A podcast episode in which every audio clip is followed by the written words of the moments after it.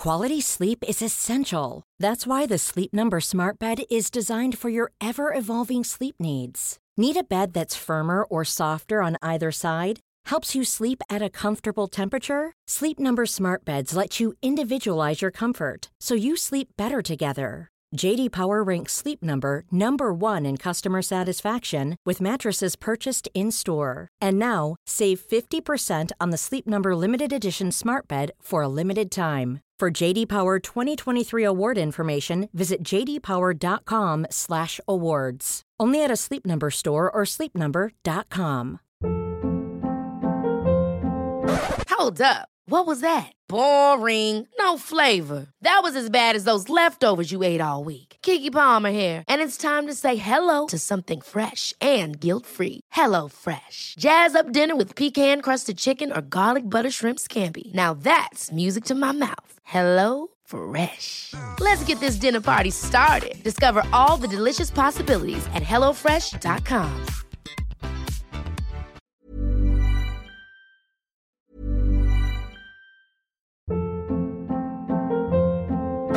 Hold up. What was that? Boring. No flavor. That was as bad as those leftovers you ate all week. Kiki Palmer here, and it's time to say hello to something fresh and guilt-free. Hello Fresh. Jazz up dinner with pecan-crusted chicken or garlic butter shrimp scampi. Now that's music to my mouth. Hello Fresh. Let's get this dinner party started. Discover all the delicious possibilities at hellofresh.com. Quality sleep is essential. That's why the Sleep Number Smart Bed is designed for your ever evolving sleep needs. Need a bed that's firmer or softer on either side? Helps you sleep at a comfortable temperature? Sleep Number Smart Beds let you individualize your comfort so you sleep better together. JD Power ranks Sleep Number number 1 in customer satisfaction with mattresses purchased in-store. And now, save 50% on the Sleep Number limited edition Smart Bed for a limited time. For JD Power 2023 award information, visit jdpower.com/awards. Only at a Sleep Number store or sleepnumber.com. À l'Internet, aujourd'hui, je vais vous parler d'une affaire irrésolue, un meurtre euh, quand même weird, mais euh, très triste, très très triste. Et en faisant les recherches, je me suis rendu compte qu'il n'y avait pas de photo, pas de photo de la victime. C'est très triste, c'est ça rend les choses, bon, je dirais moins, moins intéressantes parce qu'il n'y a pas de photo du cas. Puis moi, normalement, j'essaie d'éviter ces affaires-là. Mais je me suis dit, bon, j'étais comme à la moitié de mes recherches, j'ai dit, bon, qu'est-ce que je fais? Soit je discarte cette affaire-là parce qu'il n'y a pas de photo, ou je continue dans les recherches. Je me suis dit, écoute, pas parce que c'est une affaire euh, des années 70, ben, c'est souvent ça, là, des affaires vieilles, ils ont moins de photos. Pas parce que la victime a pas eu la chance d'avoir une photo d'elle quand elle est morte qu'on va la discarter, qu'on n'en parlera pas, qu'on lui rendra pas hommage en quelque sorte, et ça reste une affaire irrésolue. C'est euh, quand même important qu'on en parle. Fait que j'ai décidé de continuer dans mes recherches et euh, de vous partager cette affaire-là aujourd'hui. Il y a un aspect de cette affaire-là qui m'a beaucoup euh, intéressée. Et ben, c'est pour ça que je voulais vous la partager. Il y a une affaire bien mystérieuse, vous allez voir.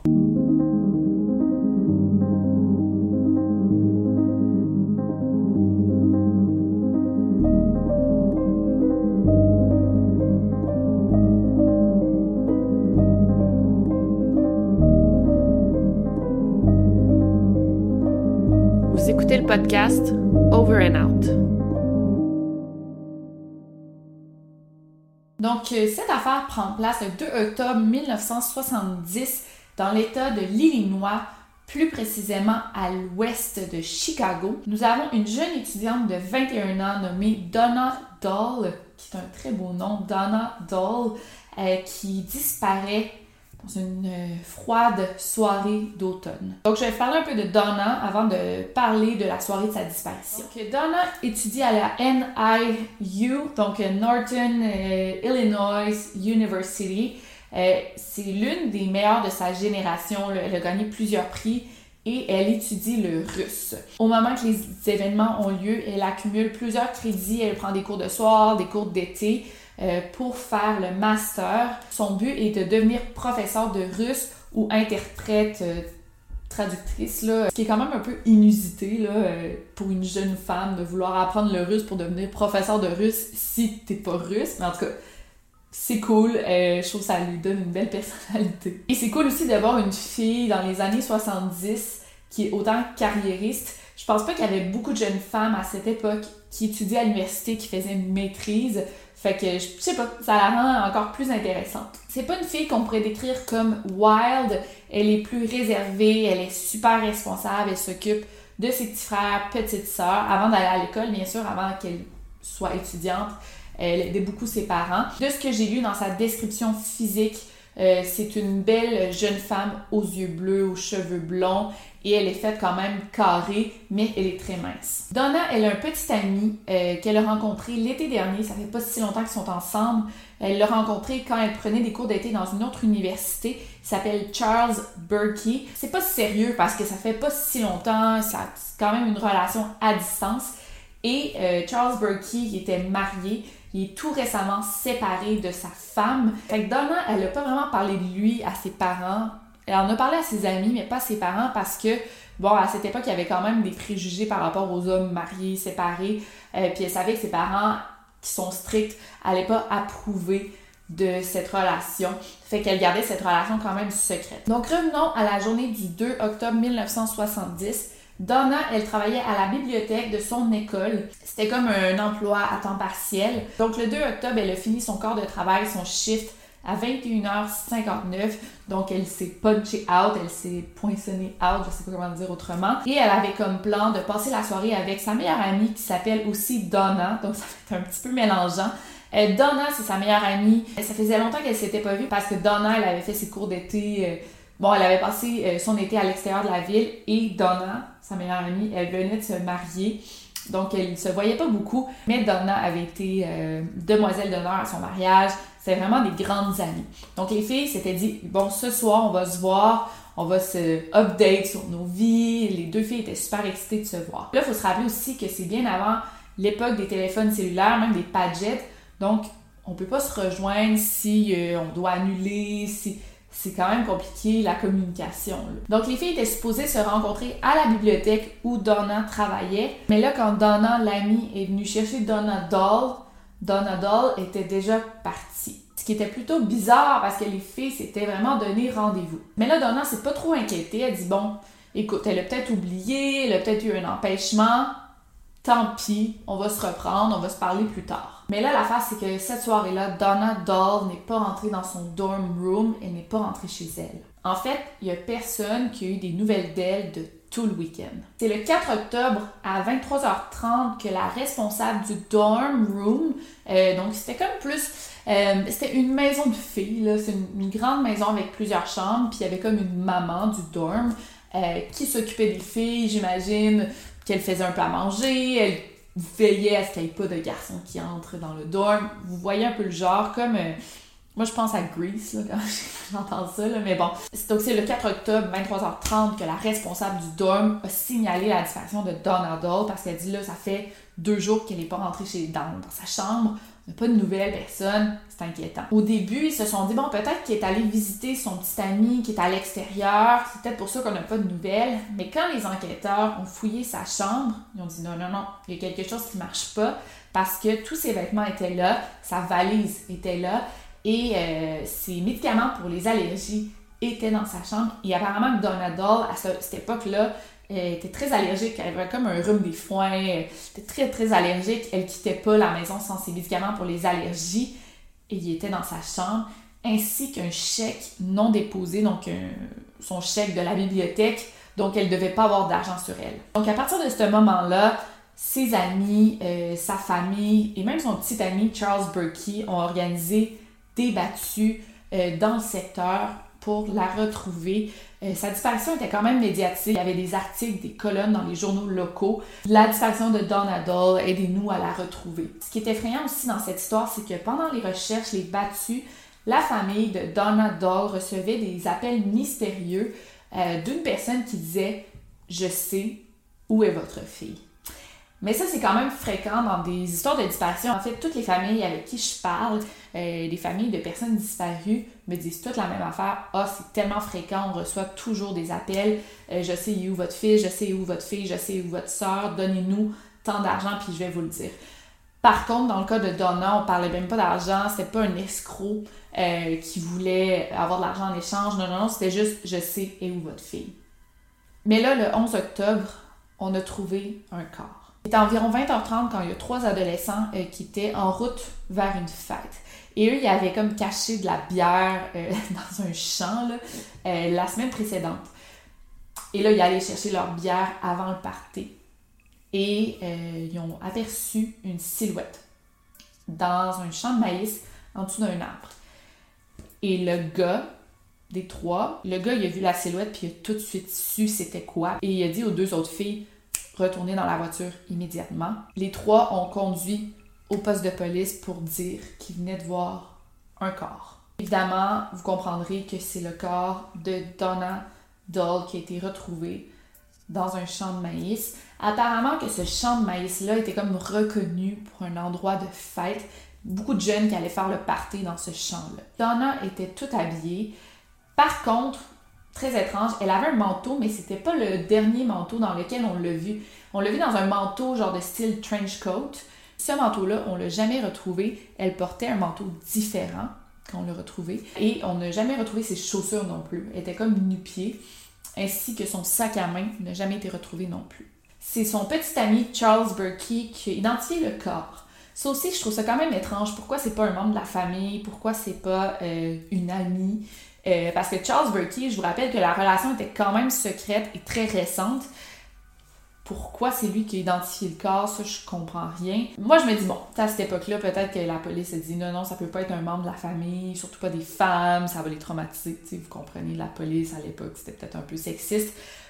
Mais tu le père de Donna, il aurait pu dire c'est moi qui vais le faire, tu sais. Ou un frère, je sais qu'elle avait un frère plus jeune par contre, mais en tout cas, un oncle, tu sais, si les policiers disent, OK, il faut que ça soit un homme, ou s'ils disent, on veut pas que ça soit un, membre de la famille immédiate, mais normalement, je pense que ça doit être un membre de la famille immédiate, un membre, genre, quelqu'un qui a le même sang, ou un... En tout cas, je trouve ça bizarre que ça soit Charles Berkey alors qu'il se fréquentait depuis seulement l'été. Bref. Mais là, je vais vous parler de l'état du corps qui est, selon moi, le plus étrange. Et c'est un peu la raison pourquoi je me suis intéressée à ce cas-là, puis pourquoi je voulais le partager.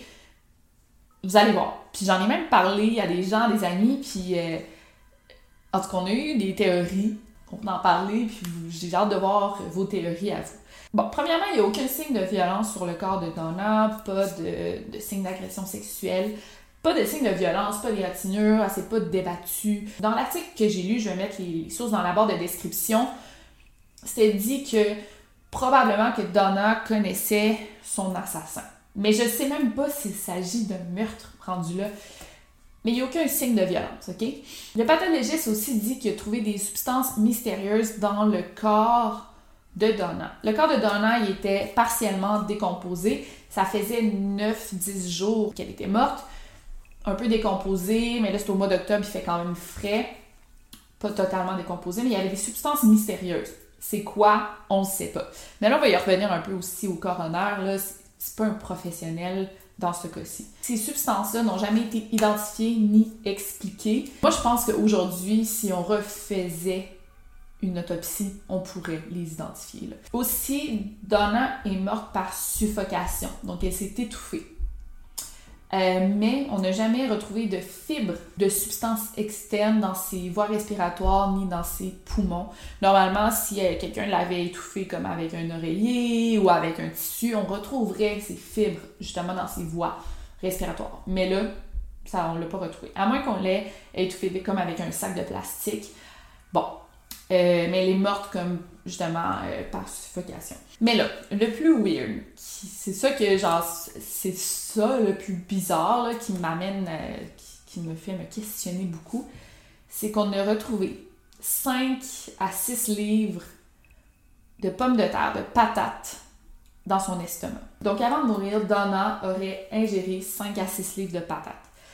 Qui est, il a fallu que je m'informe, là, euh, je, je cuisine pas beaucoup, mais 5 à 6 livres de patates, c'est 7 grosses patates ou 10 moyennes patates. Ce qui est beaucoup pour une jeune femme de 21 ans, était pas très grosse non plus. C'est énorme de manger ça, là, quand même. Là. En one sitting, là, je mangeais ça, c'est beaucoup, beaucoup, beaucoup. Ça dépend comment elle le mangeait. Aussi, tu sais, quand on pense cette grosse patate, on pense, oh, elle a peut-être pas mangé de même, elle a peut-être mangé des patates pilées, elle a peut-être mangé des frites, peut-être mangé des hash browns, elle a peut-être mangé de la salade de patates, tu sais, il y a plein. tu sais, dans le fond, elle a pas sûrement pas mangé des patates de même.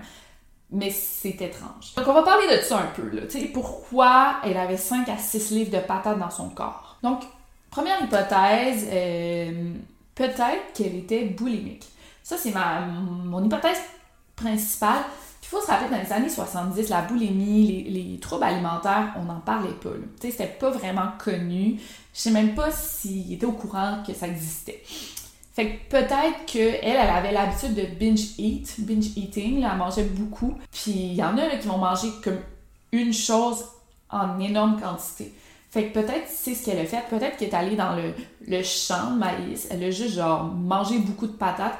Puis j'ai lu un peu sur Reddit par rapport à ce cas-là. Puis il y en a qui disaient, tu sais, moi, là, quand j'ai eu des troubles alimentaires, puis quand j'avais des cravings, là, c'était souvent des aliments comme ça, vraiment comme euh, beaucoup de carbs. Puis je vais manger beaucoup de patates, mettons, je vais manger beaucoup de frites. peut-être qu'elle a eu genre un craving justement, elle est allée dans le champ de maïs, elle a mangé énormément et peut-être qu'elle a comme vomi, puis elle s'est étouffée dans son vomi. Ça expliquerait ça. Mais ça expliquerait pas vraiment pourquoi ses chaussures manquaient. Bon, il manque des petits détails ici et là. Et aussi, j'ai lu que quand tu manges des patates crues, il y a de la solanine et tu peux comme mourir, là. Genre, si t'en manges trop, tu peux mourir comme empoisonné. Fait que ça, ça arrête l'allure, en tout cas. C'est... Elle est morte, puis elle avait beaucoup de patates dans son corps. Est-ce qu'elle a mangé des patates crues? Une autre théorie, c'est est-ce que quelqu'un l'a forcé à manger trop de patates? Euh, peut-être qu'il y a un tueur qui avait un fétiche, genre fétichisme, vraiment bizarre, ben pas bizarre, je veux pas juger, mais un fétichisme particulier, puis il a dit Ok, assieds-toi devant moi, assieds-toi devant moi, je vais te regarder manger. Mange, mange, mange, mange, mange. Mais en même temps, tu sais, ça, on voit ça dans les films, genre, me semble dans Seven, genre le film, en tout cas, on voit ça dans les films, est-ce que ça existe vraiment dans la vraie vie? Est-ce que c'est très commun? Je le sais pas, tu sais. Aussi, ce que j'ai lu, c'est que le coroner du comté il n'avait pas fait des études là-dedans. C'est pas euh, à cette époque-là, mais et même encore aujourd'hui dans des endroits, euh, des villages aux États-Unis, c'est pas des gens qui ont étudié là-dedans, c'est des gens. Euh, par exemple, lui ici, c'est un directeur funéraire, genre. Fait qu'il n'a pas fait d'études de, médecine pour être coroner. Souvent, c'est des gens qui sont élus pour être coroner.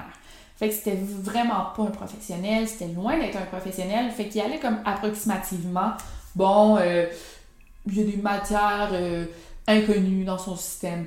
Mais si on refaisait son autopsie aujourd'hui, je pense qu'on saurait de quoi elle est morte. Donc on va continuer. Euh, on a un corps. Maintenant, ça nous prend un meurtrier. Bien sûr, le suspect numéro un, comme c'est le cas dans ces affaires-là, c'est souvent le conjoint.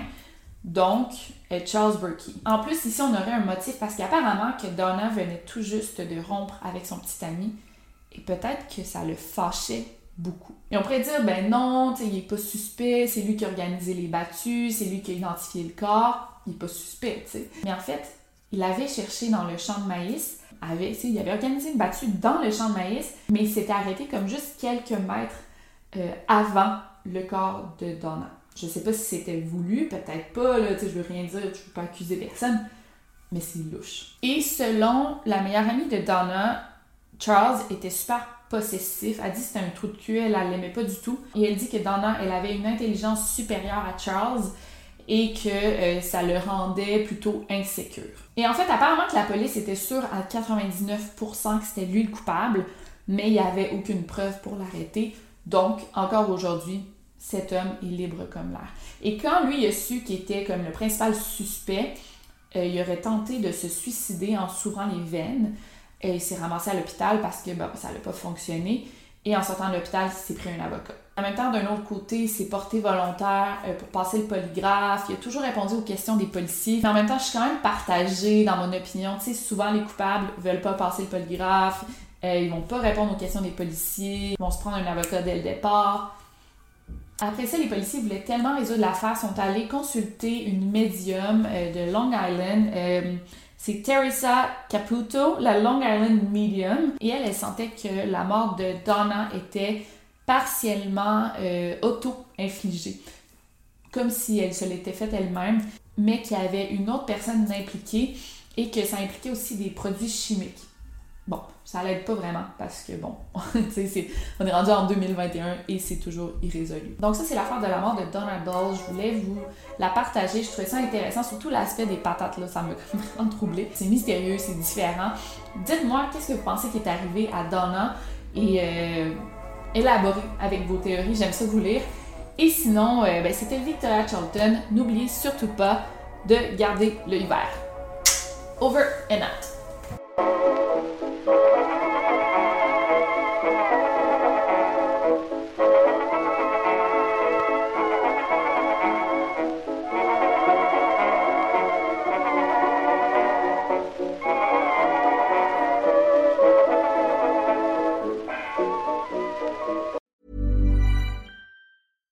Ever catch yourself eating the same flavorless dinner three days in a row?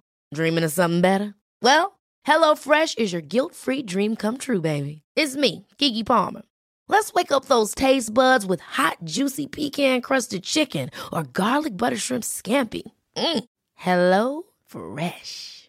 Stop dreaming of all the delicious possibilities and dig in at HelloFresh.com. Let's get this dinner party started.